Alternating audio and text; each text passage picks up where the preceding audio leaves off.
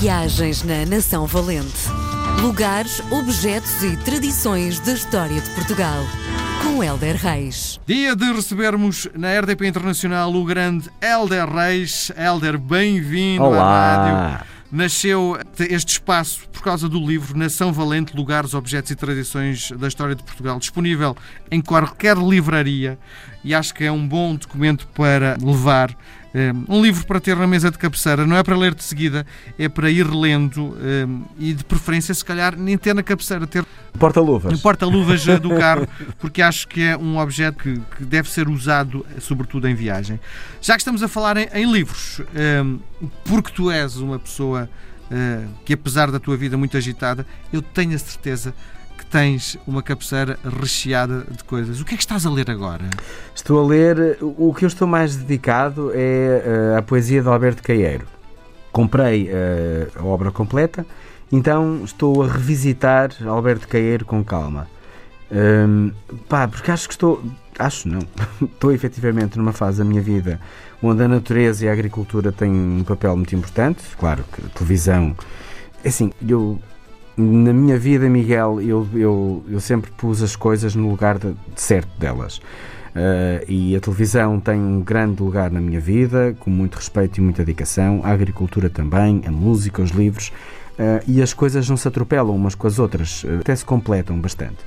Uh, porque às vezes há pessoas, ah, agora tu só te dedicas tipo, à, à televisão e já não cantas, ou só te dedicas à agricultura e já. Se calhar não é visível, não é? Que se calhar continuas a cantar, não é visível, não é? Pois, percebes? E, e- e não é bem assim. E eu, eu dou lugar às coisas todas. Às vezes há coisas que nós fazemos que têm mais mediatismo, outras que têm menos e que se sabe mais e que se sabe menos. Ah, Olha, informem-se, porque a verdade é que eu dou, dou lugar a tudo. E estou numa fase em- em- onde a natureza, para mim, está a assumir cada vez mais um papel galopante de reconciliação, de paz, de serenidade, de boa energia, de positivismo, que nós recebemos muito isso eh, do campo.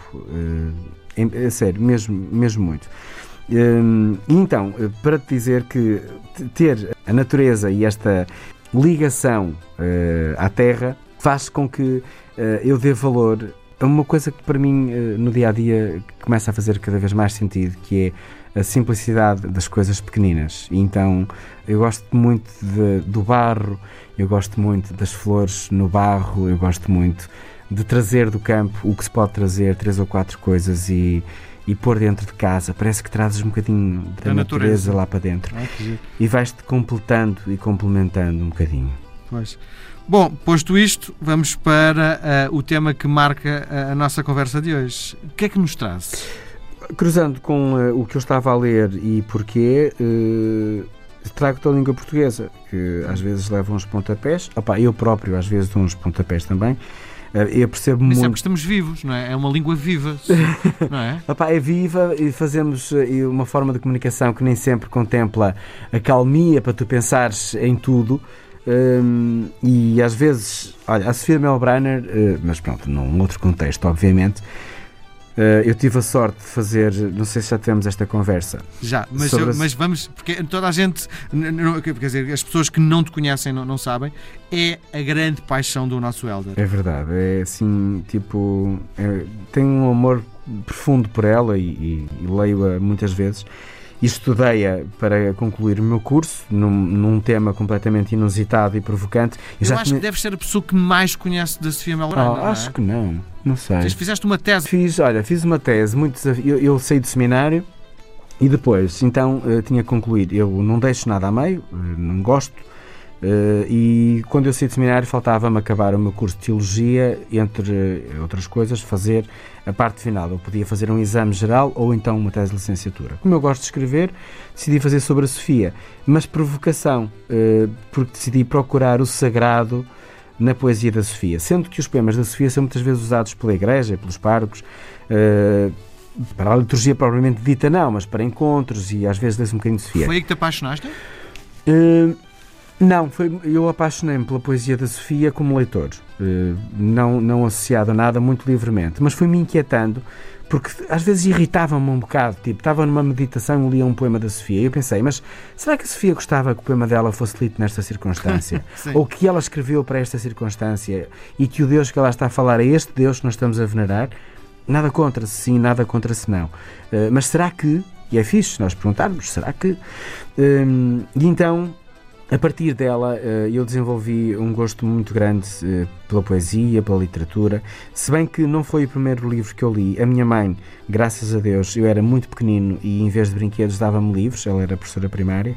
Eh, e ela deu-me os contos da Sofia, que são maravilhosos, que a Sofia escreveu para os filhos, porque achava que os contos que existiam não eram assim muito adequados, então escreveu os próprios contos infantis para os filhos, o que eu acho incrível mas a Sofia diz uma coisa que é: se não existe uma palavra, uh, crias. Porque às vezes, não sei, já te aconteceu, pá, eu precisava desta não, não palavra. Pontapés, não são É uma forma de evolução, de, de, olhar a língua de uma forma evolutiva, não é? Sim, uh, eu gosto de pensar assim e de necessidade, não é? Às vezes há coisas que. Às vezes a palavra até há e é desconhecimento e ignorância minha, mas. Eu, há palavras que eu preciso delas, que elas não existem e eu, olha, Dá um tal, exemplo assim de repente não te estou a. Uhum.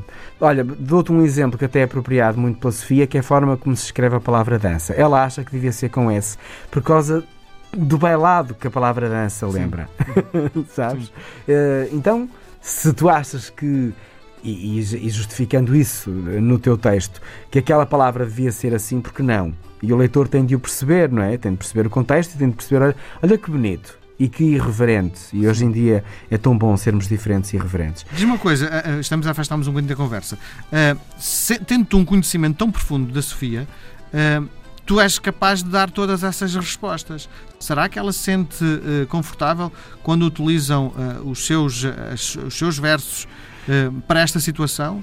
Se, provavelmente tu tens uma forma, como conheces a obra, conheces provavelmente a pessoa. Honestamente, uh, acho que, que ela não escreveu uh, os poemas sobre a inquietação eh, do místico e de Deus uh, numa perspectiva de uma fé muito centrada no catolicismo ou numa fé cristã, se ainda quisermos ser mais gerais. E eu vejo a espiritualidade da Sofia de uma forma muito mais universal, de, um, de uma maior uh, harmonia espiritual, mística, metafísica, uh, mas uh, não tão circunscrita numa religião. Uhum. Foi a conclusão que eu, uh, que eu cheguei ao ler e ao analisar cada poema dela. Provavelmente amigo dela hoje, se ela fosse viva? Adorava, aliás, eu cheguei-lhe a escrever para. Mas a Sofia não dava entrevistas, tens pouquíssimas entrevistas da Sofia, porque ela dizia uma coisa que é verdade em todos os escritores, menos eu que escrevo e falo, não me calo. Que é, uh, se, se eu já escrevi, para que é que eu vou estar a dar entrevistas sobre o que eu escrevi? Querem saber de mim? Leiam os meus livros. Portanto, eh, eu vi-me desgraçado para conhecer melhor quem ela era, mas as poucas entrevistas que ela deu eram completíssimas. Eu também percebo que ela não tem a necessidade de dar mais, porque olha, lês aquele jornal, na altura uh, que eu fiz a tese não havia internet, portanto eu passei dias, meses. Enfiado numa biblioteca, Na é? Biblioteca Nacional, anos. Eu tive um ano e meio a escrever, portanto ali a ler tudo, o, o pouco que ela fez em entrevista e o muito que ela deixou em obra literária. Um, eu acho que ela era mais universal do que centrada, sinceramente, num lugar. Porquê que não tens um capítulo da Sofia neste livro? Olha, porque não eu por acaso pensei nisso, mas depois pensei também hum, há tantos autores uh, que eu gostava também de referenciar e vou referenciar só a Sofia. Para mim, pessoalmente, porque eu também escrevo muito este livro a pensar em quem lê, não é? Uhum. Um, e, e quis ser mais global e ao lado da Sofia há muitos outros autores que eu amo e respeito, vivos e mortos. Um, então optei por não, mas nada que não me tivesse ocorrido. Mas confesso-te, adorava ter, por exemplo, um programa a falar com escritores. Ui, adorava, até me arrepio. Gostava imenso. Quem sabe? Nós voltamos a conversar na próxima semana, Helder. Grande abraço. abraço. Viagens na Nação Valente. Lugares, objetos e tradições da história de Portugal. Com Helder Reis.